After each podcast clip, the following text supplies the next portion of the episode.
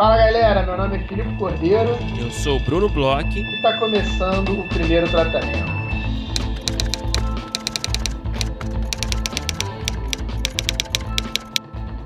Fala, Brunão! Tudo bem? Fala, Filipe Cordeiro, a voz do Brasil, como você está?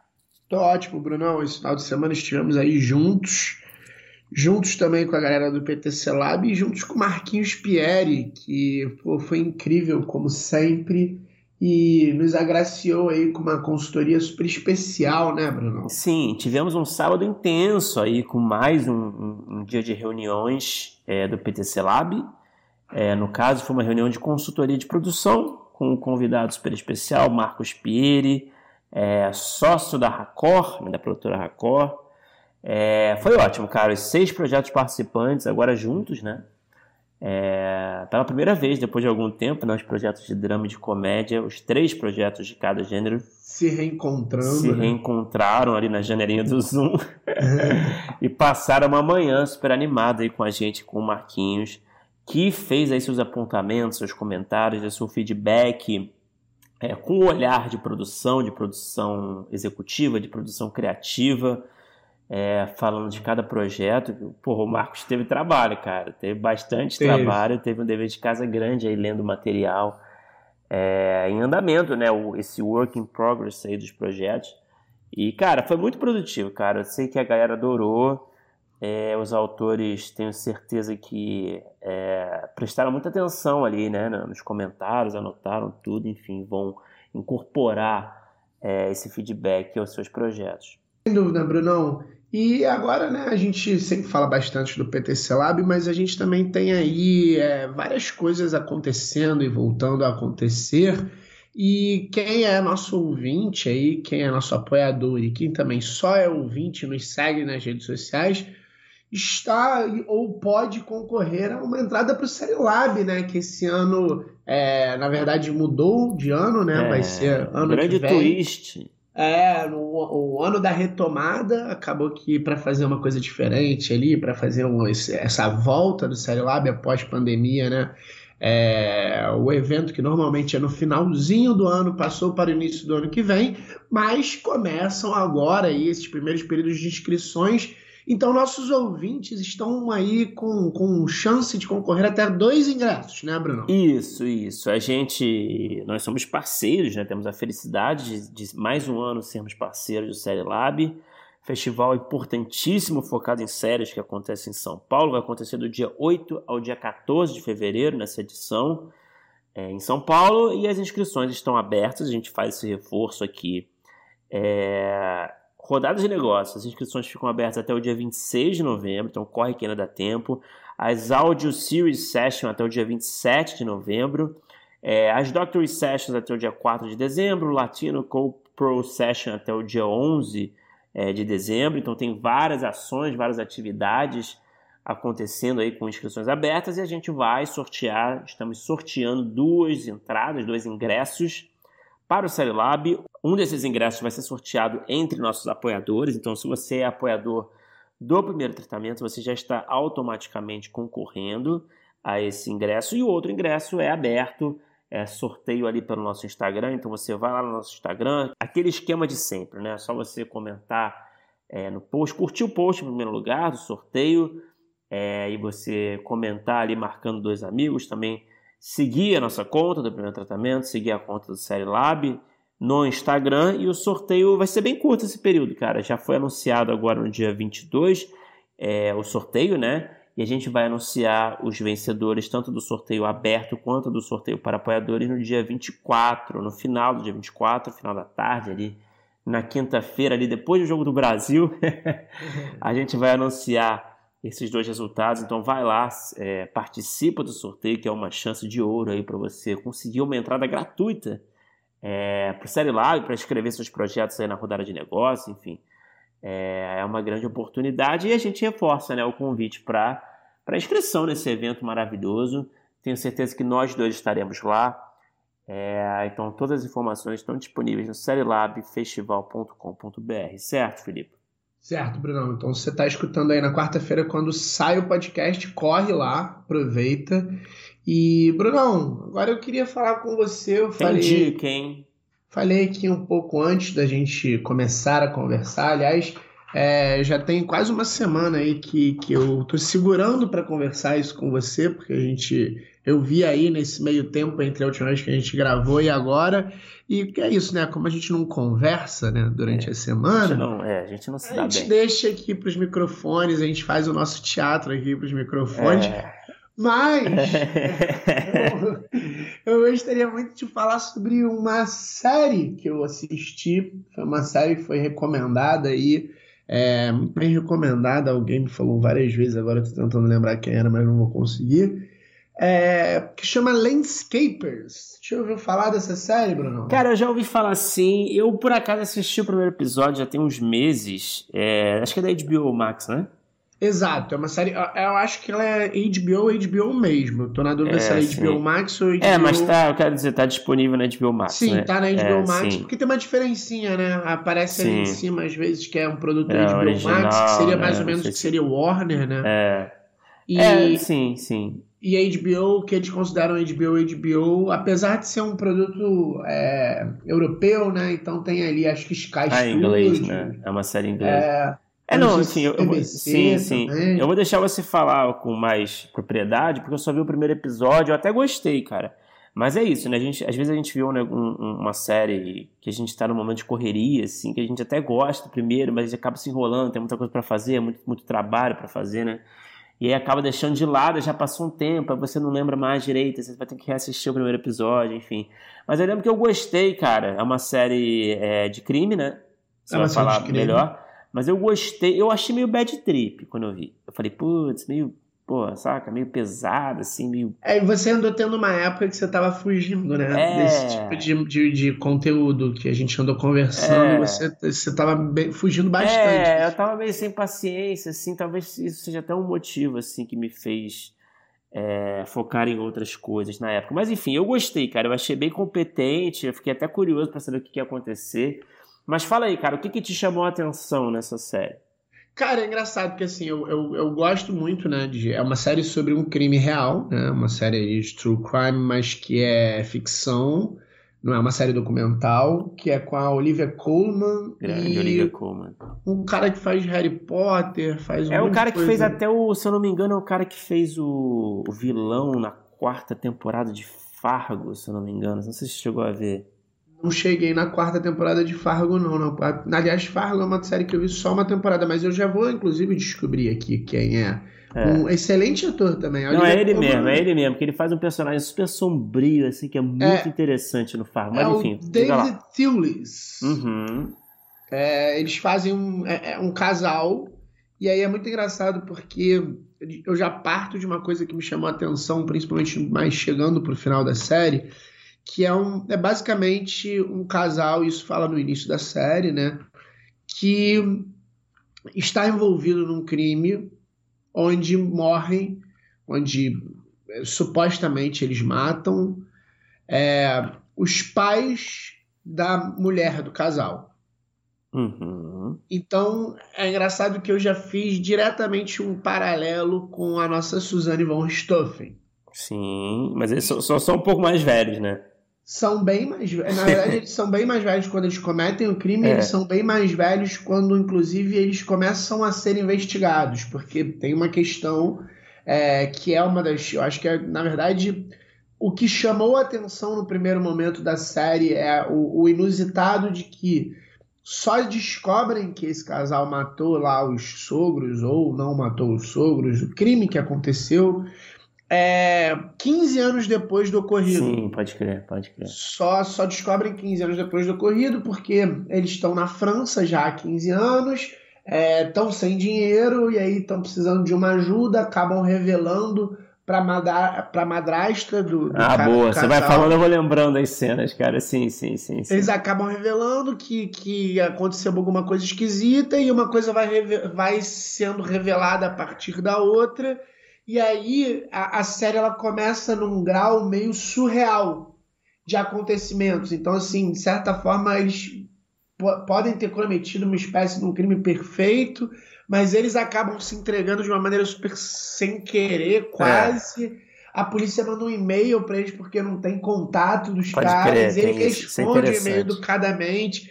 É, é, é, o início, principalmente, é muito, muito, muito, muito surreal. E aí é uma coisa que acontece engraçada, que você só assistiu o primeiro episódio. E o primeiro episódio ele tem algumas inovações da forma de contar já. É, mas elas ainda são um pouco tímidas. Eu acho tipo que o quê? O que, que você colocaria? É, no primeiro episódio você tem alguns momentos onde você tem um, um ou outro momento ali, um certo tipo de é, visão um pouco mais onírica, uma coisa um pouco mais subjetiva dos personagens. Tem uma coisa logo no início começa em preto e branco, aí já joga para um colorido, ele fala que é based on a true story, aí corta o true. E no primeiro episódio ele usa pouco esses elementos. E a série ela vai ganhando mais, Bruno, exatamente por conta da forma como ela conta nos outros episódios. Ela tem uma, ela, ela tem um certo ar de melancolia, ela leva esse casal para um outro lugar, mas ela tem umas inovações da forma de contar, cara. Ela tem, para mim, uma das é, reconstituições de crime barra é, interrogatórios mais é, originais das séries policiais que eu já vi nos últimos tempos. Que eles, em dois momentos, eles assumem que a gente está em set de filmagem, porque na verdade os personagens estão sendo levados de volta para fazer uma certa forma de reconstituição, entendeu? Então você tá, hum. você tá dentro de uma cena, de repente você sai é uma coisa que tem uma, uma, uma brincadeira com a diegese ali da série. Você sai para dentro do estúdio da série para entrar num galpão onde está tendo uma reconstrução. Olha só, interessante. E tem alguns outros momentos, tem alguns outros momentos que você começa a ver umas coisas a partir da visão dos certos personagens. A série ela vai crescer, ela tem um crescente nesse lugar, porque é uma série que eu acho que é uma série que só tem quatro episódios. Começa. É inglesa, né? Eu acho que podia ter três. Eu acho que o último episódio ele tem uma beleza, mas eu acho que até o terceiro episódio tem muito fôlego. E o quarto episódio ele é, é o mais bonito de todos. Ele é bonito, mas eu acho que em termos do crime ele já está um pouco, um pouco superado. Então eu, eu fiquei um pouco cansado no quarto episódio. Talvez talvez a metade do terceiro episódio já pudesse entrar com, com, com essas inovações. Mas assim, a partir do segundo episódio é, é, o primeiro episódio é a estranheza desse crime e o segundo episódio ele vai sendo a estranheza de outras coisas e é muito engraçado porque ela é uma série inglesa, né? E ela tem um humor que também aparece mais, principalmente no segundo episódio, mas no primeiro você deve lembrar ainda dos policiais. Os policiais eles são um pouco exagerados. Eles discutem falando meio que palavrões uns com os outros. O, o chefe lá de polícia é meio irritado. Parece que eles não têm muitas coisas assim. Ela, ela tem um quesinho que ela é um pouquinho acima do tom em alguns lugares, mas que combina muito com todo o que acontece em volta. Então, assim, é, de certa forma, ela não tem um, uma investigação ultra complexa, ela tem um crime e um início surreal que transformam tudo o que acontece numa certa surrealidade. Mas ela não é muito complexa em termos de ah, vamos ficar desvendando coisas aqui. Ela, eu, de novo, eu acho que até o terceiro episódio ela segura muito bem a atenção em relação ao crime.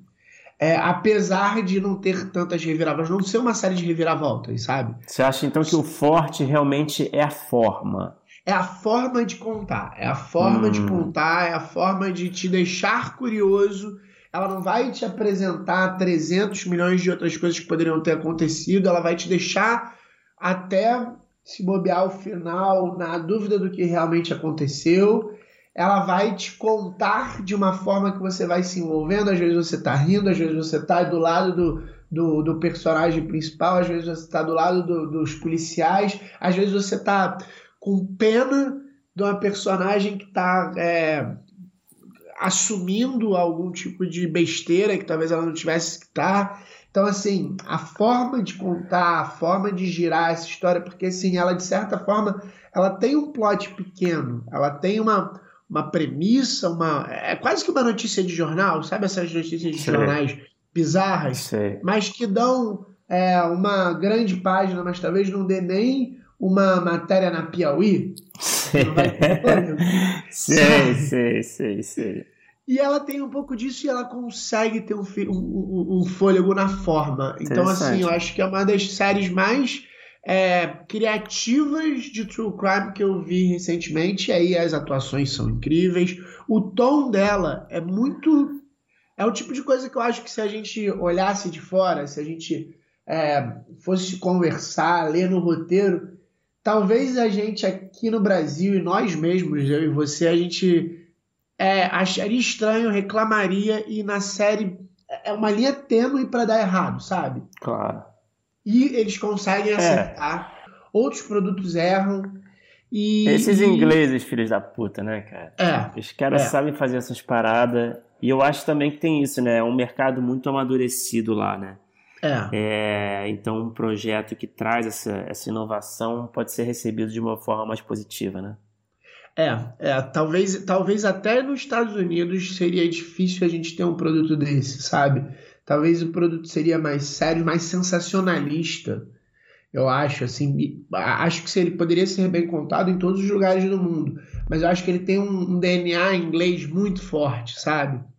E, é, cara, essa coisa do é... crime, né? essa coisa do true crime, eu acho que existe talvez, sei lá, uma impressão minha, né? Mas aqui no, eu acho que existe assim um é, um certo conservadorismo assim na hora de tratar esse tipo de conteúdo, sabe? Não sei é. se, assim, claro, né? Tem, tem certas inovações, ainda mais em podcast, né? Uhum. Pensando bem, mas eu acho que tem assim, eu acho que o, o mercado enxerga assim como um gênero que precisa ter um, uma certa facilidade, um certo pragmatismo, né? Não sei. É, eu, eu, eu diria até que é uma, uma palavra possível, é um certo tipo de seriedade. A uhum. gente tem talvez um certo tipo de. A, a, gente, sei lá, a gente tem produtos recentes. É, por exemplo, como recente, que eu gosto muito do caso da Glória Pérez, que a gente não escuta o Guilherme de Pádua, e tudo isso foi uma grande questão, como tratar, a gente tem, eu não sei se é por conta de amadurecimento de mercado ou conta cultural mesmo, de forma de contar algumas coisas, que eu acho que a gente às vezes tem um certo cuidado. Uhum. Que eu não sei se é ruim ou bom, eu não é. não tô, não tô colocando aqui juízo de valor. É, inclusive, eu acho que assim é, precisa se acertar muito para não transformar numa coisa de mau gosto, sabe? Sim. E aí, quando acertam nesse lugar, eu acho que é interessante a gente ver. Então, eu acho que o Landscapers, eu não senti em nenhum momento ficar uma coisa de mau gosto mas é, o risco de poder ficar também é alto. Então, assim, é, é, é, é por isso que eu falo assim, é uma linha um pouco tênue, e eu acho que aqui a gente tem mais medo ainda, porque eu acho que é um mercado um pouco mais jovem, talvez, uh, tem um certo nível de saturação do assunto ao, ao, ao redor do mundo, que talvez os ingleses peguem e tra trabalhem de uma forma diferente, mas, cara, uma das coisas mais inovadoras é, que eu vi, assim, em relação a True Olha Crime. Só. É Legal. muito interessante mesmo, uma coisa interessante de assistir, uma coisa interessante de acompanhar, porque por conta do diferencial. É gostosa de assistir, principalmente os, o segundo e o terceiro episódio são, cara, incríveis, incríveis. E, e, fica aí a dica, porque é E tu tem lugar de fala, né? Porque tu entende dessa parte, tu gosta, né? Tu é um grande consumidor e também autor, né? De, desse eu tipo gosto, de... Eu gosto, eu trabalho um pouco com alguns projetos nesse lugar e... e então, tem peso 2, até... tem peso 2 vindo de você. Não, por isso até foi, foi uma recomendação é, para assistir essa série, então é, estico aqui a recomendação para os nossos ouvintes e para você também. É, é, se tiver acho um que vale, vale voltar, né? Vale voltar, cara. Eu acho que vale voltar. Eu, de novo, que eu falei, o, o, primeiro episódio ele é o mais quadrado. Porque, de novo, a premissa é tão surreal que eu acho que a série ela já não pode começar com o pé na porta da surrealidade, entendeu? Então ela vai, ela vai caminhando, aí o segundo e terceiro episódio ela vai trazendo mais inovações da forma de contar, que são pontuais, ao mesmo tempo não são, que são muito interessantes. Então fica aí a dica. É, cara, eu realmente não sei, cara. Eu acho que é isso, né? A gente vê esse casal fudido ali de grana, né, cara? Com dificuldade de conseguir trabalho, de pagar as contas, morando em outro país. Aí você, puta que merda, uma bad trip. Aí a gente descobre que eles mataram alguém. Aí fala, puta, eles estão fodidos mesmo, então, é, cara. Mas, eu, mas mesmo. eu acho que são bem, são bem escolhas narrativas, porque é. eles, eles tentam te colocar muito próximo desse casal, sabe?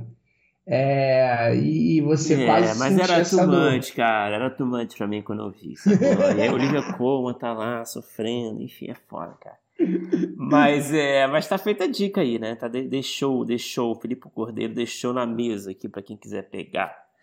É, agora vamos falar do nosso convidado de hoje, Felipe. Um convidado aí super especial aí, é, com uma bagagem particular, com projetos especialmente de não ficção, projetos de variedades, é, reality shows em geral.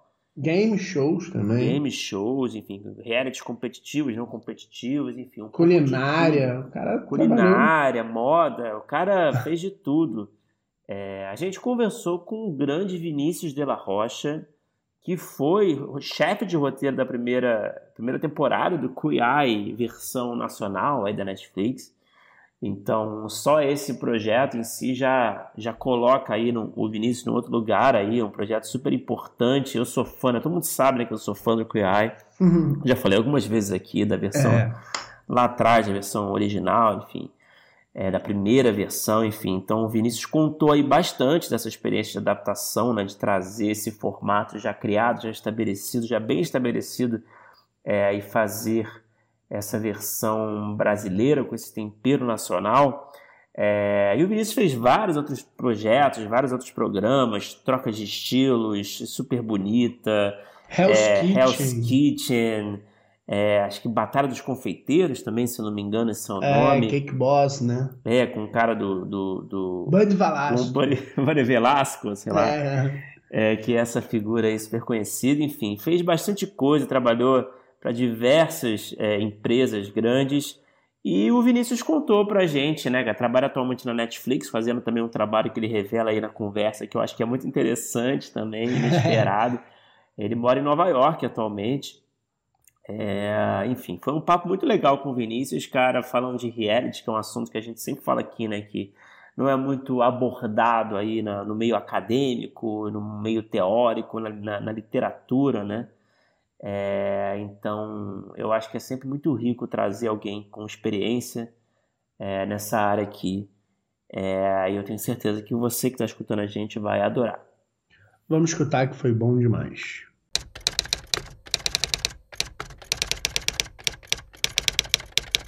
Fala Vinícius, beleza? Bem-vindo ao primeiro tratamento. Prazer falar contigo, cara. A gente está para gravar esse papo há um tempo, né?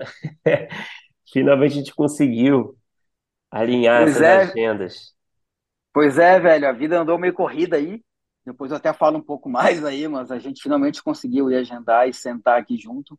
E é uma honra, velho, estar tá aqui. É um podcast que eu já ouço, né, que eu já ouvia antes. E aí, quando rolou o convite de vocês, eu fiquei muito feliz. E muito massa estar aqui sentado com vocês. E de estar aqui ao lado, né, de, tipo, de tanta gente que já passou aqui, tipo, talentosa, assim, então, puta, é uma honra estar aqui com vocês, velho. Acho que vai ser um papo bem massa, assim espero, né. Porra, valeu, com certeza. É... Vinícius, diretamente de Nova York, né, convidado internacional aí. É, eu queria começar o papo, cara, falando um pouco do seu background, né, da sua trajetória. Eu sei que pelos seus trabalhos, né, você você tem mais essa você tem essa bagagem que é muito rica aí com, com projetos de, de variedades, né, não ficção, formatos, enfim, né, a gente vai falar mais para frente. Mas eu queria entender assim nesse primeiro momento, né, como é que você foi parar nesse tipo de, de, de, de conteúdo audiovisual? Esse sempre foi o seu objetivo de carreira? É, quando você começou ali no, no, audiovisual, que tipo, de, que tipo de coisa você queria fazer? Que tipo de conteúdo você queria é, produzir, assim? Onde, aonde que você queria trabalhar? É, cara, é um tipo de formato, é um formato que eu acompanho desde sempre, assim. Desde quando eu não me considerava ainda um roteirista, né? Porque eu sou jornalista, e aí cheguei em São Paulo em 2008, com o sonho de trabalhar em revistas, passei pela Editora Abril lá, fiz muita reportagem em diversas redações. Uhum. E logo depois eu passei para a revista de cinema, que é uma revista que eu nem sei se ela existe ainda, mas ela só cobria festivais, filmes. E como repórter lá, eu passei a cobrir muitos festivais, Festival de Paulínia, Festival de Gramado e alguns outros menores também, Festival do Rio. E nisso eu me dei conta de que, putz, eu realmente quero estar do lado de lá e não aqui cobrindo filmes e fazendo matérias, né? E nisso, então, eu busquei me especializar um pouco mais, né, tipo, na área, e acabei fazendo a, a pós da FAP, de roteiro, que hoje acho que ela é bem conhecida, mas na época foi a segunda turma, isso foi... Eu comecei lá em 2010 e me formei em 2012, né, são dois anos, né, de curso, essa pós. Na época do Chese, né, que acho que todo mundo conhece ele. Sim, sim, grande Chese.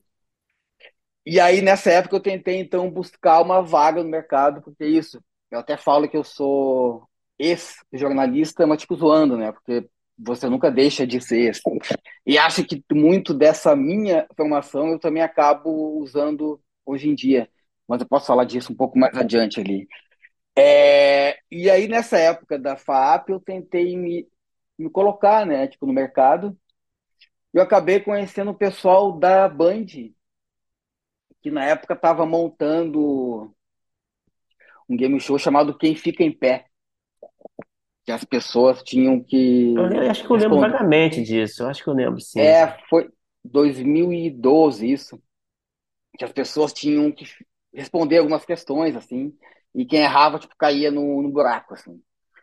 Enfim, até que fez um relativo sucesso, acho, foram duas temporadas, acho.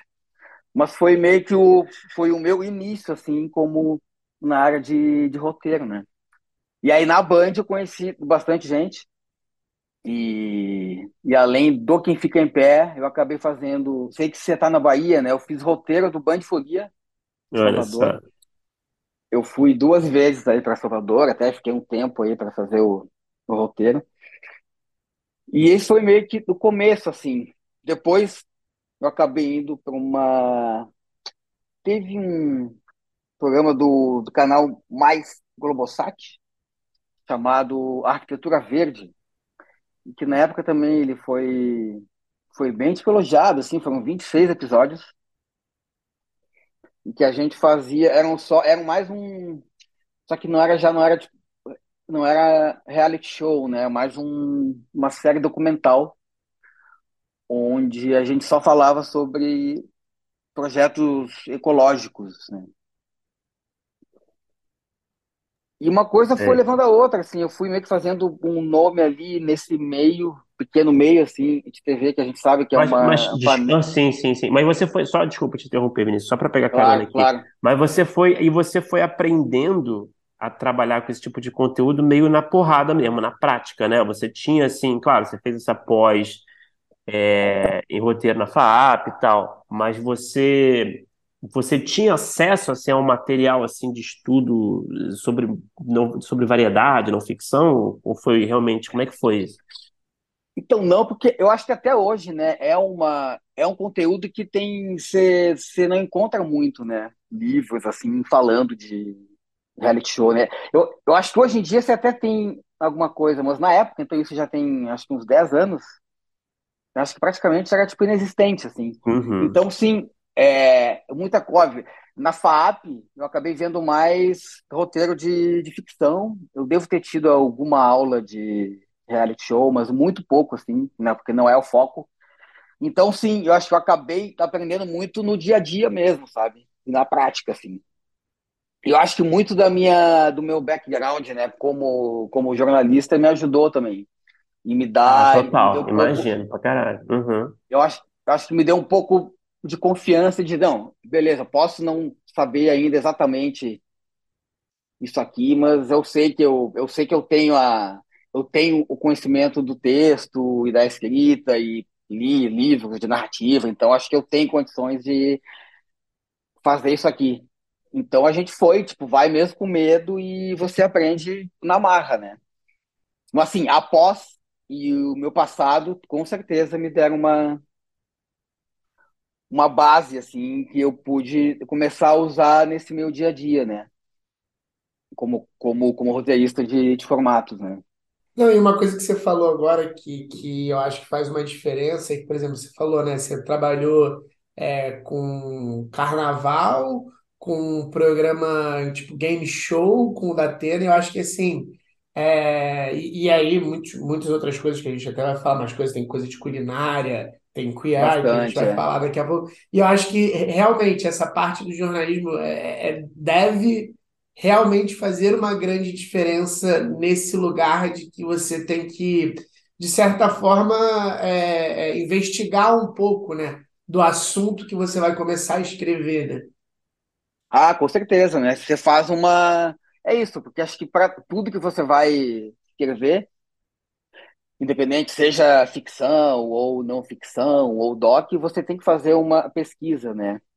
E isso eu já fazia, que, que é a chamada pauta, né? Então a gente a gente acaba, na época eu fazia as minhas pautas e que serviam como pesquisa, né? Para isso tudo que eu comecei a fazer, tipo, na época, assim. E aí depois acabei fazendo um pouco de publicidade também, mas só de roteiro sempre, né? Tipo, vídeos para, tipo, internet, tipo, YouTube. E isso depois da Band, né? E aí eu acabei indo para Endemol, que acho que é a produtora que mais faz formatos, né, no, no mundo, assim. E eu fiz um reality show musical chamado Esse Artista Sou Eu. Isso também já Onde que tem era isso? Qual era o, anos. qual era o canal isso? É, era no SBT Ah, esse e eu quem não. apresentava, é, e quem apresentava era o Márcio Balas, que é um Ah, tá, comediante. sei. Sim, sim. Sim. E, e aí da Endemol, e aí depois eu passei para Discovery, que eu, come- que eu fiz um reality show chamado, tipo, Troca de Estilos. Esse a gente fez três ou quatro, tipo, temporadas. Que realmente é engraçado, né? Um não tem nada a ver com o outro, né? Não, eu, Esses foi. mas, pois é, eu acho que isso, assim, eu acho que é uma vantagem. Eu, eu acho que, se, por um lado, é uma vantagem, também é uma desvantagem, né? Mas acho, eu vejo como algo positivo, assim, sabe? Porque eu pude, eu pude andar ali por, tipo, diversas áreas que eu, que eu, como é que eu posso falar, assim? Eu acho que isso, assim, de novo, acho que talvez eu volte. É, eu acho que há muito tempo eu não falava, assim, de, jornalismo, assim, mas acho que vem talvez também dessa época, sabe? Essa facilidade de me locomover por temas que, sei lá, tipo, talvez eu nunca.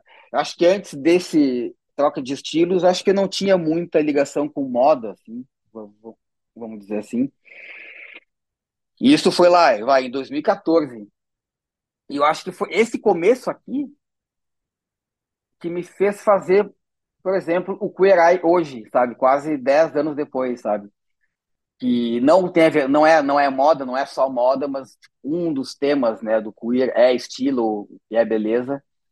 E acho que olhando assim agora em perspectiva, eu acho que começou talvez lá há 10 anos, quando eu comecei a fazer esse, esse projeto, que era pela Zola Filmes, que é e Discovery Home Health, que me fez chegar até onde eu cheguei hoje, assim. Mas sim, eu fui se a gente analisar, acho que assim, a minha trajetória, realmente ela não tem um, digamos, um padrão, sabe? Ah, eu sempre fiz tal coisa. Porque é, acho que tem gente que é assim, ah, eu só faço comédia, ah, eu só fiz drama, ah, eu só fiz reality show de não sei o quê.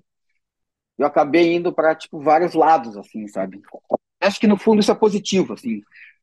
Eu falei que tinha, que pode ter alguma desvantagem, mas acho que não. Olhando assim, acho que eu vejo com bons olhos, assim, essa, essa, tipo, diversidade, sabe? Aham, aham. E vo- e- mas assim, é, é legal que você falou do QI, né? Que é engraçado, né? Você, acho que você talvez tenha adquirido conhecimento nesses projetos todos que te, que te coloca assim, num- pensando nesses, nas habilidades da galera do QI, né? Cada um de uma área, né? Você tem um pouquinho de, né, de comida, né? De culinária, de decoração, de moda, né? Você já tá ligado em tudo. Mas, Passei- mas é, você já poderia ser um deles, assim, né?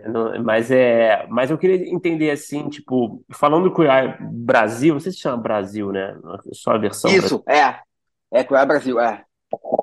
que é um, cara, eu adoro o QI, assim, eu sempre gostei da, da- até da primeira versão lá original.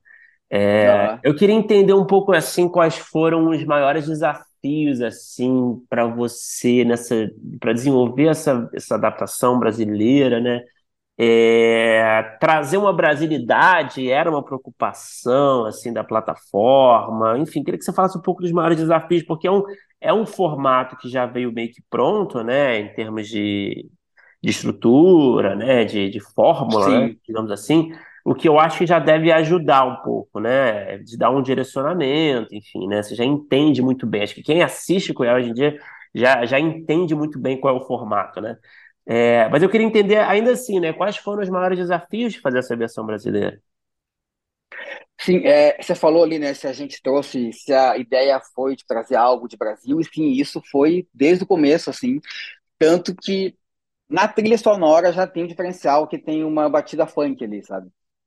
Então, sim, essa essa brasilidade assim a gente quis ter desde o começo.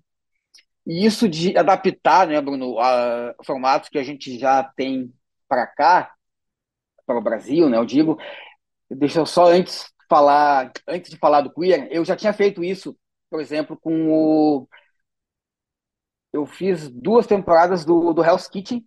Ah, sim. Então também já tinha nessa, tipo, já era um formato. O Hell's Kitchen foi aonde? Foi no, Brasil? No SBT. No, SBT, no SBT que era pela Filmental. Então eu já tinha essa tipo, experiência, né, de pegar formatos de fora e adaptar pra gente, né? Então eu fiz isso com, com o Hell's Kitchen e também teve um game show, e aí eu voltei para o game show, que é o The Wall, que é da NBC, ah, sim, que, no sim, fim, sim. que no fim virou um quadro do Caldeirão do Hulk, né, na Globo. E eu fiz a primeira temporada, assim.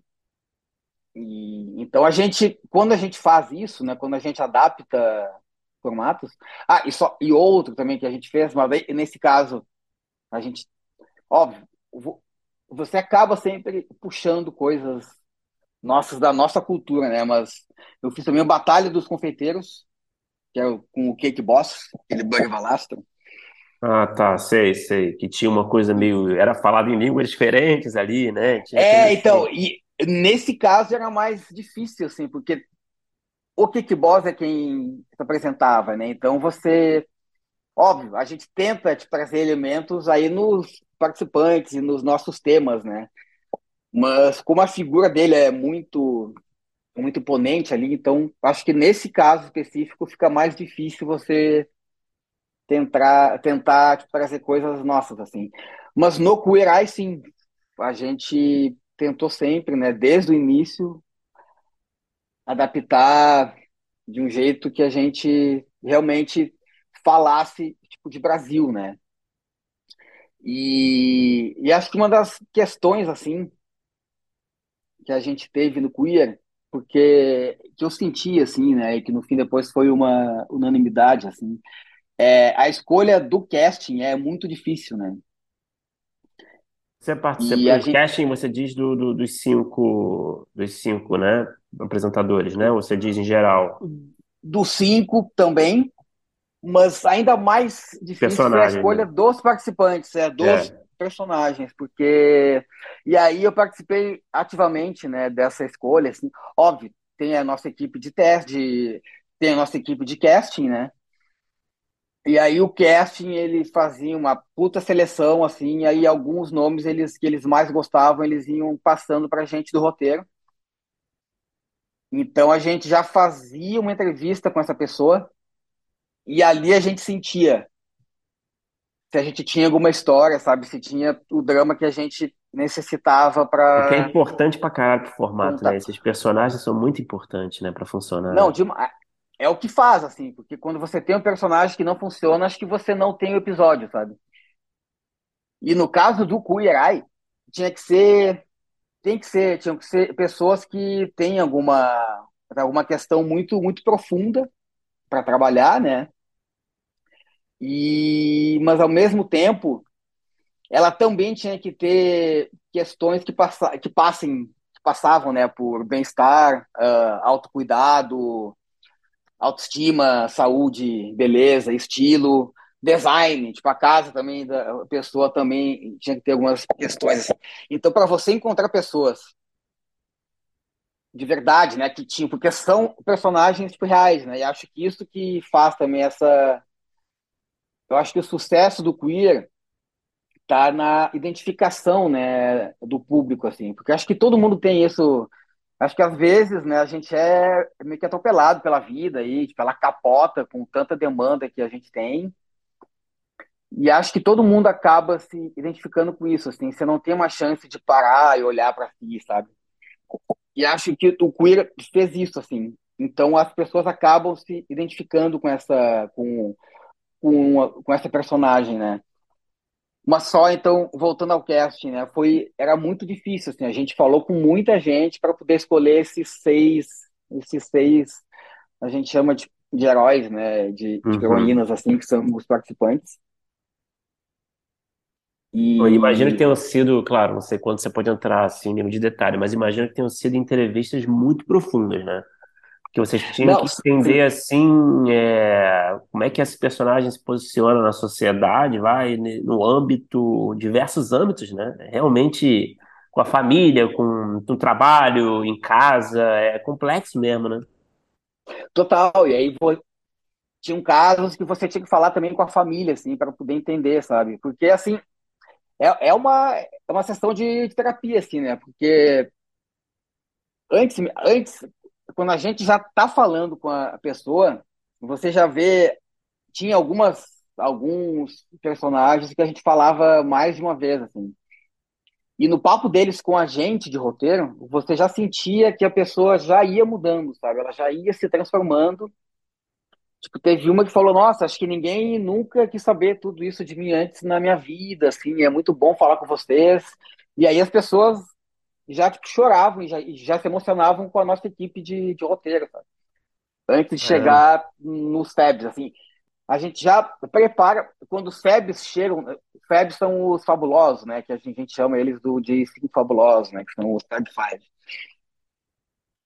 Então, a pessoa ela já está passando por uma transformação ali, sabe? De tanto que ela já se abriu com a gente. Então, a nossa, o nosso papel ali, tipo, no roteiro vai muito além de só roteiro, sabe? Porque a pessoa ela já começou a transformação muito antes mesmo de estar no ar, sabe? De estar lá falando com nossos especialistas, né? De estar lá falando com os fabulosos. E eu acho Sei. que só que acho que só o fato da pessoa verbalizar, sabe, já é importante assim nesse nesse processo dela, porque ela acaba tendo que organizar os pensamentos ou o que ela está sentindo para que a gente possa entender. Então a gente já deixa essa personagem mais apta também a falar o que ela está sentindo, sabe? E acho que isso também é uma questão que você nem perguntou isso, mas acho que é uma puta diferença do nosso formato do formato original, né? Porque acho que a gente no Brasil tem essa facilidade de falar mais de sentimentos, né? A gente é mais aberto. E nos Estados Unidos, e eu tô aqui também, eu com essas pessoas aqui, assim, elas são mais fechadas, né? Então acho que isso o Uhum. Queer Eye, o Eye Brasil também trouxe, sabe? Essa, tipo, acho que por isso que é tão emotivo, sabe? As pessoas, a gente tem essa facilidade de falar de sentimentos e acho que isso fez fez com que mais pessoas se identificassem com o Queer Brasil, sabe? Ô, Vinícius, você falou uma coisa que me deixou curioso. É, você Uhum. falou que vocês trabalharam também é, como equipe de roteirista vendo essa questão do casting. E, e nem, não necessariamente é comum, né, nos formatos é, uma equipe ou todos os roteiristas ou alguns roteiristas ficarem em, em diversas fases. Aí eu queria saber como é que foi no Queer se, se foi assim, desde ali da, da adaptação, né, para o formato, para para essa adaptação para o Brasil, e aí já ali nesse momento de casting, você, pelo, pelo que você falou, trabalhou. Aí durante a produção, vocês também é, é, você também trabalhou é, na pós também, você, você voltava para o roteiro. Como é que foram essas fases do trabalho? Porque é isso, né? O, o roteiro assim de formato, não ficção, ele, ele fica muito vivo, né? Mas nem Sim, sempre é a mesma equipe que está desde o início, nem sempre é, é, é sempre da mesma forma, né? sim. Não, a gente, é, a gente fez essa escolha junto com, com o casting, né? E logo depois dessa conversa que a gente tinha com eles, quando a gente batia o martelo, não, beleza, essa personagem ela tem todos os elementos que a gente precisa, ela realmente precisa de ajuda aqui, aqui, aqui. E a gente começava a fazer então a feitura mesmo do roteiro, né? Que é é isso. O roteiro de reality show ele é ele é muito vivo, assim como o roteiro de, de documentário, né? Também. Então a gente tinha depois dessa conversa a gente sentava, no caso nesse caso do queer era eu e mais um roteirista. Então a gente se, se dividia, cada um fazia um roteiro, né? Mas a gente a gente participava o tempo todo junto, né, dessa dessa entrevista com as personagens. Aí a gente batia, porque tinha. Eu não sei se vocês assistiram o formato, que tem algumas Hum. ações, tem algumas ações que a gente faz, né, com cada especialista. assim. Então a gente tinha que definir qual ação que a gente ia fazer com cada hero e com cada feb, e de que modo que isso, né, o, o que que é, a- que ponto que a gente achava que essa que essa pessoa ela ia ser tocada por aquela ação. Então, cada ação, óbvio, ela é, ela é pensada específica para a questão que aquela personagem tem que mudar e tem que transformar, né, tipo, na vida, tem que passar, passar por essa jornada, né, de, de transformação. E, e aí, como a gente estava no meio da pandemia, quanto menos gente, menos gente envolvida pessoalmente, melhor, né? E como eu estava aqui já em Nova York, eu acabei não indo para para rua, né, para externa, óbvio. Mas esse roteirista, parceiro meu, foi assim. Então a gente estava o tempo todo em contato, mas via via vídeo, o que foi bem difícil assim, né? Porque eu não tô lá, né? Então o fato de não estar lá me deixava super aflito assim. E aí a gente fazia cada episódio, é, você passa uma semana, né, com a com a, com a personagem. E aí a pandemia ela deu uma flexibilizada assim, né? Então eu fiz essa essa coordenação de conteúdo à distância, porque eu já estava aqui fora, né? E aí, em função da pandemia também não podia viajar muito. Então o nosso roteirista ficava no set, mas é isso, como é um set de reality show e de, de docu-reality, né? A, ele é muito vivo e ele mudava assim a todo momento, né? Então a gente estava o tempo todo se falando via WhatsApp ou via vídeo. Então a gente levava, foi uma semana mais ou menos cada episódio. Então é um, ele é um, ele é um projeto bem longo assim, né, para fazer.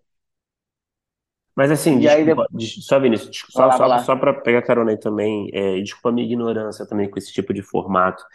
É, mas assim, né, é claro que o, o personagem ia agindo de acordo com o estímulo, né, de acordo com, Aham.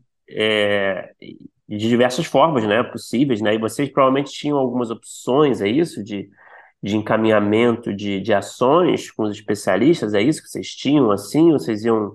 É um negócio que ia se transformando, né, é um negócio vivo, né? Não, ele é vivo, mas essas essas ações a gente já tinha definidas antes, né? Porque tem toda uma Claro. produção, né, por trás que você tem que já estar com tudo feito ali. O que é vivo é a, muito, é a reação, né, da pessoa, né, da, da personagem. Então, às vezes uma fala que a gente pensou para um, um especialista, a gente dava umas, tipo, é um roteiro que a gente faz, não é, eu não posso dizer que é uma escaleta assim, mas a gente tem várias, a gente fazia uma todo um levantamento de temas importantes que o especialista tinha que falar com aquela pessoa, sabe? Sei. Então, independente do que a personagem falasse, ele sabia, em alguns casos, em outros não, mas ele sabia o que, que ele tinha que, que puxar dela, né? Pelo, aquele, pelo papo que a gente já tinha tido com eles antes, assim, com as Uhum. personagens antes, né? Então ele sabia ir no gatilho. Ele tinha o gatilho para, não, é, essa pessoa tem que falar sobre essa separação que ela teve, que isso foi uma coisa muito importante para ela. Então, a pessoa, tipo, geralmente ela já fala, né? Porque a pessoa quer desabafar, assim. Então, cada especialista já tinha uma ideia de temas que eles tinham que abordar com aquela pessoa ali, com aquele personagem.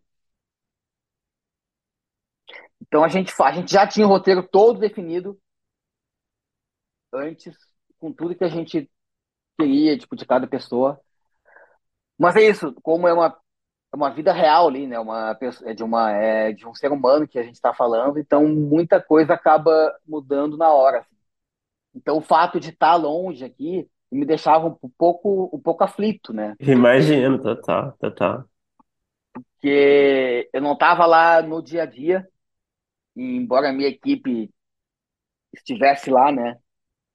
Mas no fim deu tudo certo, assim, a gente conseguiu tipo, tirar o que queria de cada personagem e eles passaram por transformações extremamente profundas, assim. Tudo que você vê lá é super real, assim. E acho que toda a equipe acaba mudando muito, sabe? Não só não só os, os heroes, né? Mas os Febs também acabavam vendo o mundo tipo de outro jeito, assim, né?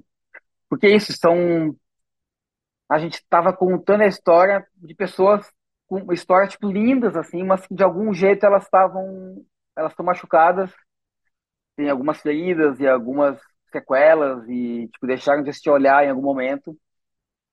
E e acho que isso mexia com todo mundo, sabe? Não só com quem estava lá passando pela pela mudança, mas como todo mundo da equipe, sabe? Até eu que estava aqui mais longe, online, mudei também com a história tipo dessas pessoas, sabe? E aí depois, óbvio, aí tem o roteiro de edição que a gente faz. Mas aí eu não, aí dessa parte eu já não, eu já fiz muito roteiro de edição, mas do Queer eu não fiz roteiro de edição, assim. Essa parte ficou só com a edição e com a nossa diretora mesmo. Ah, legal. Pô, interessante pra caramba. E aí, depois do Queer Eye, você chegou a fazer outro, outro trabalho, não? Depois do Queer, não, é que eu tava muito focado, desde que eu cheguei aqui, é, eu tô muito focado em tentar fazer projetos pessoais meus, né? Legal. E tem e nisso entram formatos também, né, que são coisas que eu que são que é, que é onde eu mais tenho, né, tipo experiência. E mas eu também tô tentando tocar um documentário meu assim, e que aqui, tipo, ele tá começando a o meu foco aqui, desde que eu cheguei aqui foi eu passei a entender muito mais de, de como levantar dinheiro para tocar projetos, sabe? Legal. Então eu pesquisei muito sobre fundos de documentário, principalmente aqui, assim. Então esse projeto de documentário que eu tenho, que é sobre um sushi man do Rio de Janeiro, é, foi meu foco aqui, assim, desde que eu cheguei, sabe? Então, depois do Queer, que acabou tem uns meses, Eu fiquei eu curioso com esse sushi man, esse sushi man do Rio de Janeiro. Se, se quiser falar mais, eu fiquei curioso. Mas. Depois eu falo um pouco dele, Ah. é, mas desde então eu tô focado em tocar esse documentário. E aí logo depois também, quando eu tava fazendo o Queer, a gente, eu fui pai, né? Então, então meu foco mudou muito assim, porque ter filho acaba te mudando, ter filho acaba mudando a sua vida totalmente assim. Então, Imagino. nesse último ano, a gente teve a Janaína, eu tava ainda fazendo Queer Eye, assim. Então, quando acabou o Queer, eu pude focar só, só em ser pai e nesse meu outro filho, que é esse documentário, assim. Você estava falando, a gente estava conversando, desculpa, a gente estava conversando em off, eu acho que você falou uma coisa bem interessante do trabalho que você faz para o Netflix hoje em dia. Acho que vale a pena falar disso, eu achei bem legal. Sim, e aí hoje em dia, né, o, o, o ano eu fechei com a Netflix daqui, e eu tô faz quase um ano como eu faço todas as sinopses dos projetos nacionais da Netflix. Então, antes do lançamento, né, meses antes do lançamento, eu tenho acesso, né, aos filmes, às séries e tal. E eu assisto elas e faço as sinopses em inglês. E aí essas sinopses vão para todo mundo, para todos os países, e aí cada país traduz essas sinopses que eu faço, inclusive o Brasil, né? Então a gente faz aqui inglês. As sinopses, você recebe... diz aquelas sinopses que a gente vê na, dentro da Netflix quando a gente vai assistir o episódio mesmo, né? Aquele texto ali, né? Aquele texto, isso. Que aí tem o texto principal, né, da série, aí tem a sinopse de cada episódio também. Então a gente faz. Na real, cada título a gente acaba fazendo de 10, de 10 a 20 sinopses. Assim. Sei. Uma coisa que você falou que eu fiquei curioso, Vinícius, é que você também tem alguns projetos de formatos seus. E aí a gente, você estava até falando, né? É um tipo de é, roteiro que a gente não tem muita, é, muitos livros, principalmente, acredito, né, que principalmente aqui no Brasil, não sei se aí tem mais aí alguma, algum tipo de bibliografia ou formação acadêmica. E aí eu queria saber é, se você tem um processo é, é para criação de formatos, principalmente criação, né? É, uhum. e, e também, assim, entender, porque eu acho que é uma coisa interessante também para as pessoas que nos escutam, quando é, você encontra realmente um formato, um formato original, é, porque às vezes eu sinto que, sei lá, conversando com algumas pessoas, é, até no trabalho, assim, a gente dá uma olhada em algumas coisas que elas são é, talvez uma ideia, uma premissa, mas não necessariamente seja um formato, sabe? É, uhum. E aí eu queria saber se você consegue assim, identificar um processo, identificar talvez algumas coisas que precisem ter para dizer, ah, beleza, eu tenho aqui um formato criado, original. Sim, eu acho que depende muito do tipo de formato, né, que a gente está falando, assim. Mas no meu caso, quando você tem alguma ideia, uma ideia tipo, é só uma ideia, né, no papel e ela não, tipo, não anda, né? Então você tem que você tem que você tem que levantar todos os elementos que te ajudem a com a narrativa, que te ajudem a contar o que você quer com esse formato, né? Então, a gente tem um, vamos supor, tem um projeto com um chefe de cozinha. Ah, beleza, mas tem muitos. Teve uma época, tipo, acho que hoje em dia não é assim tão moda, né? Mas uma época meio que rolou um boom, né? De, de projetos de, ligados à, ligado culinária, né? Então você tem que tentar, o que eu, no meu caso, né? Comece o meu processo. Assim, eu tinha uma ideia, mas eu sabia que para ela ser diferente, ela tem que, você tem que buscar coisas que não estão sendo feitas por mais que você se inspire ou se você puxe tipo, uma ideia de, de algo que você já assistiu na TV, assim, eu acho que o que eu sempre tento é buscar elementos que a gente ainda não tenha visto em nenhum formato, sabe? Que é difícil pra caralho, né? Porque tudo já meio que foi feito, né? Nesse o que é difícil, é, e é, o que é muito difícil, assim. Então, no caso, às vezes você pode tentar juntar algo de com essa sua ideia que, assim, você junta, você tem uma ideia e aí você tem um, nesse meu, assim, por exemplo, a gente, a gente tem um chefe, eu sou amigo de um chefe de cozinha aí de São Paulo, e o cara ele é especialista em comida, em comida mateira, assim, que é comida do mato, assim. Eu acho que hoje em dia já tem mais chefes fazem isso, assim, mas na época a gente começou a fazer esse projeto em 2000 e vai, 2016, 17, assim. E na época era uma coisa super inusitada, assim. E a gente queria também que ao mesmo tempo juntasse aventura, sabe? E ele é um cara que vai, que faz muito esporte, assim. Então, no caso específico desse formato que a gente está tipo negociando, é, a gente tentou. Na época era uma coisa que não, não existia muito assim. Hoje, hoje já tem assim. Mas a gente juntava aventura com comida, sabe? Então, ah, ele tinha que fazer, ele ia fazer uma comida com queijo que o cara só encontra na Serra X e para chegar nesse, nesse nessa serra ele tinha que escalar o morro e sabe então a gente tentava juntar elementos que a gente não via na época elementos de vai de, de um formato de aventura sabe? Com culinária assim. Então foi uma coisa que nos ajudou muito na época assim a pensar esse projeto assim que a gente até a gente está negociando ele assim ele está quase para sair aí com uma com uma TV mas eu acho que a gente, não sei se eu fui claro assim, mas acho que a gente tem que tentar buscar coisas que não estão sendo feitas, ou então fazer um mix, juntar ideias que você tem com ideias que já estão sendo feitas, e aí você tipo cria um o teu monstro aí, entendeu? Mas algum monstro que, que ainda não que ainda não exista, né? É que é um desafio, né, cara? Que é, isso não é nem um pouco simples, né? Essa é a verdade. Mas eu acho que o segredo é meio que esse, né? é você tentar achar um diferencial a partir do que já existe, né? Enfim, que é difícil, né? É... Mas uh, deixa eu te perguntar uma coisa, Vinícius. O que que você acha assim que falta? Você que é um cara que tem essa bagagem, né, com esse tipo de conteúdo, é... o que que você acha que falta assim para os formatos brasileiros conquistarem mercados globais, né? Não... Posso estar enganado, mas eu não, eu não consigo lembrar assim de, de muitos produtos de reality uhum. é, que foram concebidos no Brasil e que foram vendidos para muitos países e tal. É, você acha que falta alguma coisa assim? Qual o segredo assim? O que está acontecendo?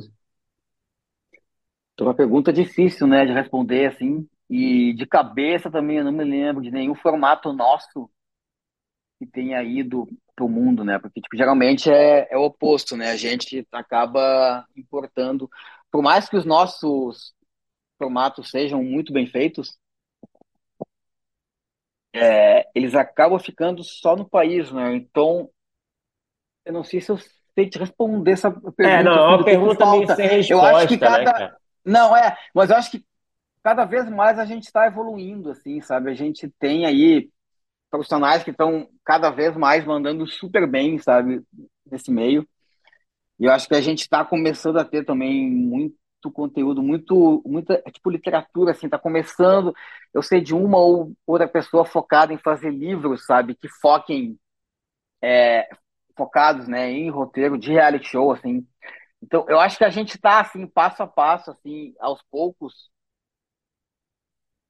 é, acho que chegando num ponto onde a gente vai exportar formatos. Talvez tenha algum aí que a gente agora não, eu não estou realmente me lembrando assim, mas que tenha nascido no Brasil e que tenha ido para o mundo assim, mas acho que a gente está pouco a, pouco a pouco indo nessa direção assim. Eu acho que o que falta é isso, eu acho que é mais gente fazendo e acho que cada vez mais a gente tem mais gente fazendo, então acho que a gente está chegando aí nesse, nesse ponto de, de passar a, a, a exportar né, formatos nossos. Mas realmente o que falta, assim, eu acho que talvez seja isso, seja, acho que a prática, assim, por mais que a gente faça, acho que só no dia a dia, assim, que você acho que aprende, né? Então, acho que a gente está no, no caminho é, talvez bom uma, uma talvez realmente uma falta de um de um histórico, né, maior, né? Porque se pensar nos ingleses, né, que são mestres nesse tipo de formato, quanto tempo que eles estão fazendo isso, né? Não sei. Sim, não, sim, faz muito tempo, assim. Se a gente pensa em termos de, de Brasil, assim, é, começou, a, não sei se foi o pontapé, assim, mas a gente teve o, o No Limite lá, que foi acho que 2000, 2001, que foi um reality show da Globo, que é um formato já, né, tipo inglês. Então a gente tem aí acho que 20, 20 anos, 20 e poucos anos de reality show, assim. Então acho que se a gente analisar assim, acho que não é muito muito tempo, né, se a gente comparar com outros países, né? É, eu não sei, então, o Felipe talvez tenha alguma dica aí, né? O Felipe está trabalhando mais diretamente hoje em dia pela formata e tal. É, mas eu não sei, talvez, não sei se passa também por uma questão de, de não tô, de, sei lá, de ser preferível por parte dos grandes, das grandes emissoras, enfim, plataformas talvez minimizar riscos, né? E, e, talvez comprar formatos mais provados, né? Enfim, ao invés de experimentar. Eu acho que se pode ser. Eu acho que pode ser, sim. É. Porque assim, tem qualquer projeto tem um custo muito alto, né? Então acho que pode passar por aí sim também, de você ter mais, de quem está fazendo, ter mais segurança, né? De que aquilo realmente vai dar audiência e vai dar um retorno, né? É, E, também. é. Eu, eu, eu vou saber menos ainda, Bruno. Porra, eu creio que você tinha a resposta na ponta da língua, Maré. Não tenho mesmo. É, mas eu tenho uma pergunta para fazer. Hum. É, você tem alguma dica para quem quer trabalhar com formatos? Pra, porque também eu acho que são, são tem duas, tem dois desafios aí. É, obviamente, a gente perguntou um pouco e falou um pouco sobre essa coisa dos formatos brasileiros viajarem, criação de formatos, mas eu acho também que tem é, um lugar de mercado talvez nem todas as pessoas estejam tão de olho, mas já tem algumas pessoas de olho e às vezes elas não sabem por onde ir, para como começar a trabalhar com isso, é, quais os caminhos, é, como, sei lá, se estudar alguma coisa, se, sei lá, correr atrás de algum curso, se quais são, você tem alguma dica para quem se interessa é, por trabalhar com formatos, por trabalhar com TV? É, você tem? Cara, eu acho que a dica que eu posso dar é, tipo, estudar, é, tipo, assistir bastante reality show, né? Bastante formato. E hoje em dia a gente já tem, né, alguns cursos, assim, então acho que o caminho também é fazer curso. Eu mesmo, antes desse da, antes da, antes da pós da FAP, eu fiz muito curso, assim, acho que na época não tinha de reality show, mas hoje em dia você tem escolas em São Paulo e no Rio que tem bastante curso ligada, ligado a reality show. Então, acho que um caminho é esse, porque além de conhecimento, né, você também acaba conhecendo mais gente, né? E no nosso meio, vocês sabem bem, acho que contato, fazer contato é fazer essa social, assim, é fundamental, né? E uma coisa que ajuda bastante também é você mandar mensagem para geral, assim, sabe? É, você tá assistindo lá e ver o nome de quem fez e mandar mensagem. É, catar a pessoa no LinkedIn, catar e-mail Você recebe muitas assim. mensagens? Você recebe muito contato? É, eu até ia falar assim, agora com o Queer Eye na Netflix, assim, isso já, já, isso já rolava um pouco antes, né? Desde a época do, puto, no The Wall, tipo, isso rolou bastante, mas com a Netflix deu uma, uma bombada, assim, que muita gente me mandando ou e-mail ou me chamando no LinkedIn ou até no Insta, assim, pedindo isso, pedindo ajuda, tipo, de como ela pode entrar no meio, e se eu podia tipo, receber o currículo, e se eu podia, tipo, podia indicar, né, essas pessoas. E, assim, na medida que eu tinha tempo, assim, eu ia respondendo e todo mundo que eu li currículo, e teve muita gente que eu encaminhei para vagas que eu sabia, assim, né, porque eu acabo, como eu estou já há um tempo, assim, eu acabo Legal. sabendo de vagas, né, que estão rolando no nosso meio, assim, então não sei se a pessoa, se as pessoas acabaram sendo contratadas ou não, mas na, nesse último ano aí do Queer, nesses últimos meses, muita gente, muita gente falou comigo e eu mandei o currículo adiante, assim. Até, tipo, de marcar papo, conversar, entender, tipo, como que eu podia ajudar a pessoa, sabe? Então, foi algo que eu, foi algo que eu, eu mesmo fazia isso também, no começo, né? Então, foi algo que eu senti que me ajudou muito. Então, hoje não tem por que eu deixar de fazer isso com quem tá pedindo ajuda, sabe? Então, acho que uma dica que eu dou é essa, assim, é, é ficar de olho em quem, em quem faz, em quem tá por trás ali para tentar. Eu acho que geralmente, geralmente as pessoas querem te ajudar, sabe? Então, não tenha medo ali de, de mandar e-mail, de mandar mensagem, que a pessoa vai responder, pode demorar, mas ela vai tentar te ajudar, sabe? Nem que seja te indicando um curso, sabe? Muita gente me perguntava, ah, Vinícius, eu não tenho experiência, mas eu quero muito começar, assim, você tem algum curso que eu possa me indicar. E aí eu falava, tipo, de alguma escola de São Paulo, assim, que era um, um bom começo. Eu se- sempre indico a pós lá da, da FAP que eu fiz, que acho que hoje ainda está rolando, e eu sei de muita gente que faz, assim, e, e que acho estu, estudar, acho que te traz um background, sabe? Por mais que você não tenha experiência, assim, acho que a experiência de estar em aula, assim, e dos contatos que você faz, te ajudam muito, assim. E tem gente que pergunta também se tem além de curso, assim. Eu acho que, puta, experiência de vida, assim mesmo. Acho que é legal você também tentar sempre colocar um pouco de, de você e da sua experiência naquilo que você faz ali, sabe? Mesmo reality show, mesmo, não é, a gente não tá falando, né, de roteiro de, de ficção, mas de algum jeito ou de outro, e no Queer Eye, então, mais ainda, você usa muito da sua experiência mesmo de vida para fazer aquele roteiro, sabe? E para contar a história daquela pessoa, né, daquela personagem, né? Sim, sim. É, Cris, a gente tem um bloco final que a gente faz com todo mundo, mas é, antes disso, me conta desse Sushi Man, cara. Esse Sushi Man do Rio de Janeiro, que deu origem a esse projeto. Você pode falar um pouco, não? Posso, posso sim. Cara, ele começou, putz, é, tem um restaurante no Rio é, chamado Mixtubá, vocês devem conhecer, talvez, Pô, ficava onde que é? na... Tá, ele ficava na Tijuca, Ah, perto do Colégio Militar ali, tá. e aí ele, se, mu- e aí ele fechou e passou pro Leblon, assim. Então a gente, eu sou amigo do filho do dono, eu sou amigo do dono, e a ideia inicial era fazer um documentário registrando esse fechamento dele, sabe, na Tijuca, assim. E aí, no fim, a gente chegou lá, fui com uma mini equipe super reduzida, assim, né? Fiz- aí, aí, nesse caso, eu fiz, puta, produção, roteiro e direção, assim. Foi um puta trampo, mas foi um baita aprendizado, assim. E a gente foi com uma equipe reduzida lá pro Rio. E a gente começou a, e a gente sentiu, assim, né? Quando a gente começou a fazer que o fechamento em si, tipo, a gente não tinha uma história, sabe? Aí, quando a gente conheceu o chefe de cozinha, que é o Dudu, a gente viu que ali tinha uma puta história, assim, sabe? Ele é um personagem demais, assim, super excêntrico. E aí que nasceu o documentário Não Existe Sushi Man.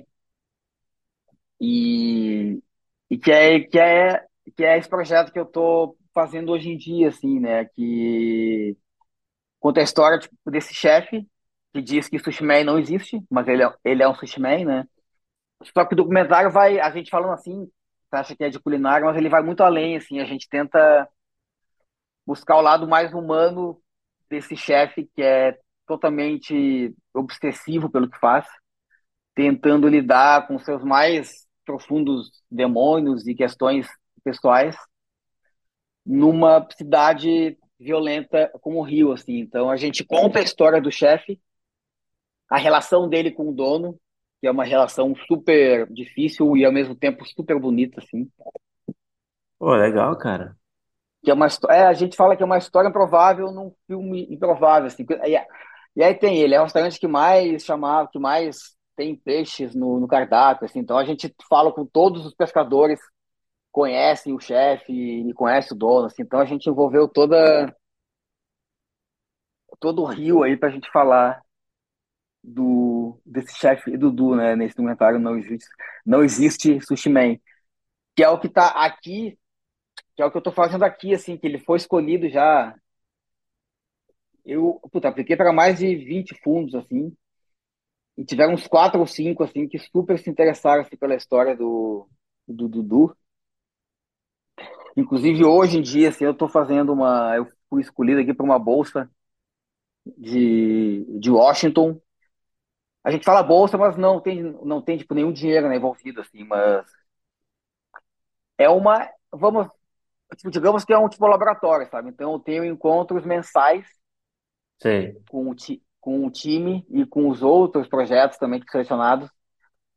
E aí, em cada sessão, a gente fala de um projeto e a gente recebe feedbacks de todo mundo, assim, sabe? Então, é uma fellowship que eu tô aí até o final do ano, só para falar desse nosso sushi chef, sushi man.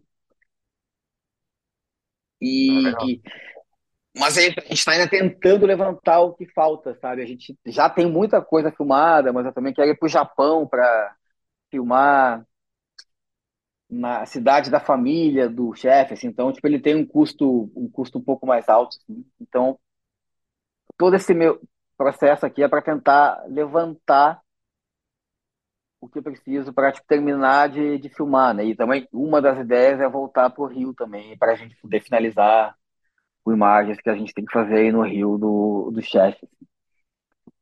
Ah, demais, cara. Torcendo aí para rolar bem. É, Vinícius, vamos pro bloco final, cara. A gente faz as mesmas perguntas para todo mundo, tá? Um papo, Beleza. papo direto agora. É, qual é o melhor roteiro que você já escreveu, na sua opinião? É, vale para qualquer projeto, pode ter sido produzido, pode não ter sido produzido. É aquele, aquele trabalho que te deu o maior orgulho. Hum, Qualquer pessoal formato, ou qualquer formato, pessoal, qualquer... encomenda, vale tudo. Eu acho que pela repercussão que teve, é, eu acho que não tem um assim que eu possa escolher assim, mas eu acho que pela repercussão que está tendo ainda, né, que teve e que está tendo, acho que eu falaria dos roteiros do, do Queer Eye, e eu nunca recebi tanta mensagem elogiando assim, tipo, e tanta gente falando muito bem assim desse desse projeto e desse roteiro, né? E acho que também do Não Existe Sushi Man, que ele ainda não foi ainda não foi finalizado, mas é um roteiro assim, é um projeto que eu tenho muito carinho assim. Eu acho que eu ficaria com esses dois assim, com o mais pessoal, que é o, o do chefe, né, que é algo digamos meu assim, né, e tem o e tem o projeto mais comercial, Sei. que eu acho que eu ficaria com os todos os roteiros do Mirai, assim, que foi muito bonito de, de fazer, assim, de passar por esse processo que a gente que a gente passou. E agora eu vou complicar, tá? Qual é, qual foi o pior roteiro que você já escreveu? Algum? Pode ser, pode ser, pode nem ter sido produzido, pode ser algo que você fez ali na época da, é, que você estudou, enfim. Tem algum trabalho assim que não ficou legal? Ou não tão legal quanto você imaginava que ficasse? Hum, deixa eu pensar. Ah, se a gente pensar, putz, eu vou dizer que, assim, eu gosto muito dele, mas acho que o meu trabalho de conclusão da pós, que se chamava Kitnet, que é uma ficção, eu gosto muito dele, assim, mas não deu em nada, assim, também. Então, acho que talvez ele não tenha sido um, um belo roteiro, assim. Eu tenho muito carinho, assim, ele é um projeto que eu quero voltar ainda. Tipo, na época eu vivia numa uma kitnet, assim, então ele é muito pessoal, ele é muito autoral, assim.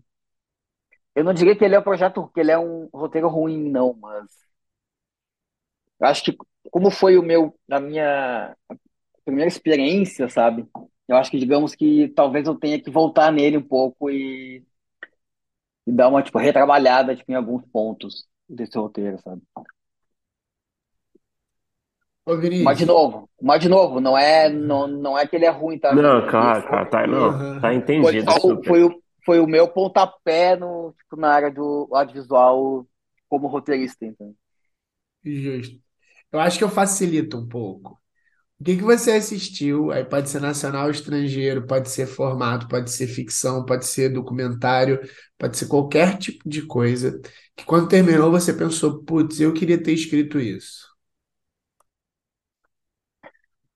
É, cara, tem duas séries que eu era apaixonado, assim, eu até não assisti mais nada depois, mas foi, acho que foi bem na época da, da pós também, que seriam, acho que Breaking Bad e Dexter, que eu acho que ela Olha tem só. personagem, eu acho que as duas têm personagens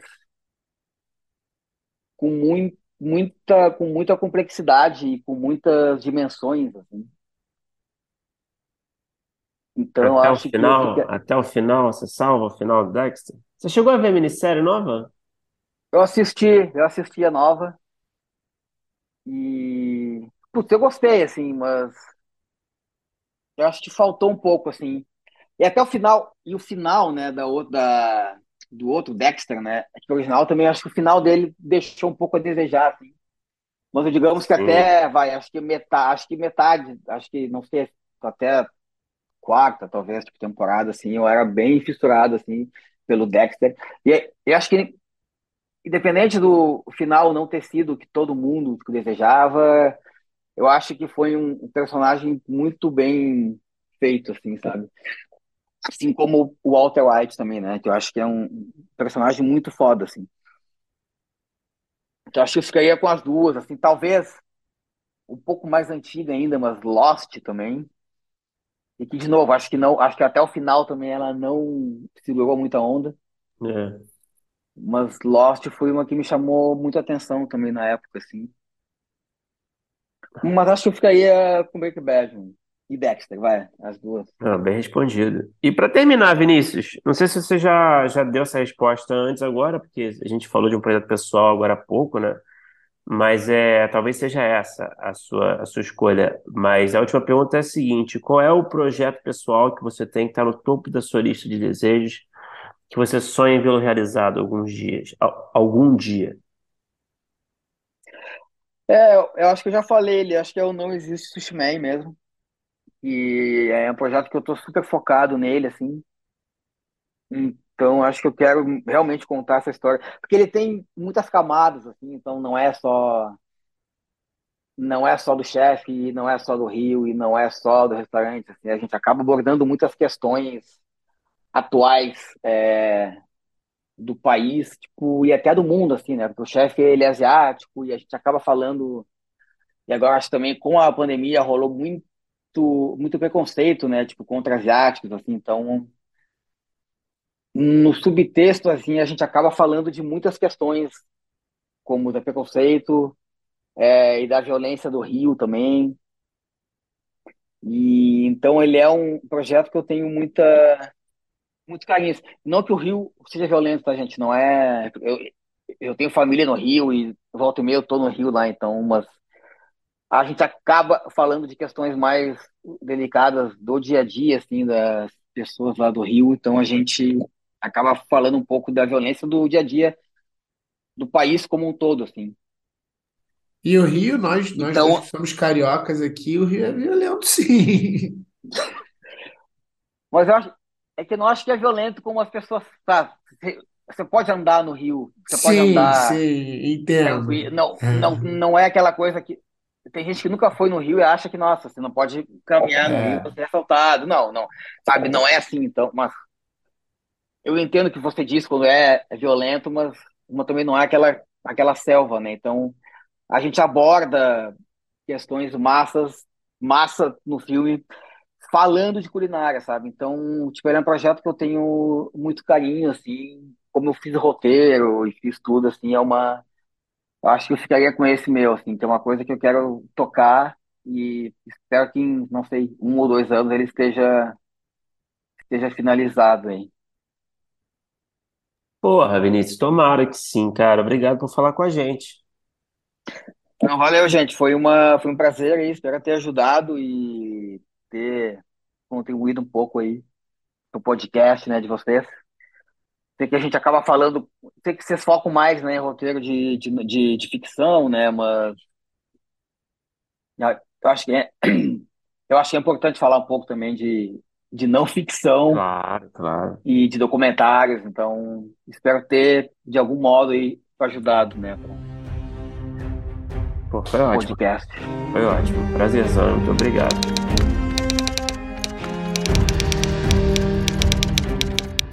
Opa, chegou até aqui? Muito obrigado por escutar. Conheça a nossa campanha de apoio na Aurelo em escute.orelo.audio barra primeiro tratamento. Por lá você pode ganhar recompensas exclusivas e nos ajudar a continuar conversando com os nossos roteiristas favoritos. Tem dicas, comentários ou sugestões? Fala com a gente pelas nossas redes sociais e não se esqueça de assinar o feed do primeiro tratamento pela Aurelo. Até a próxima!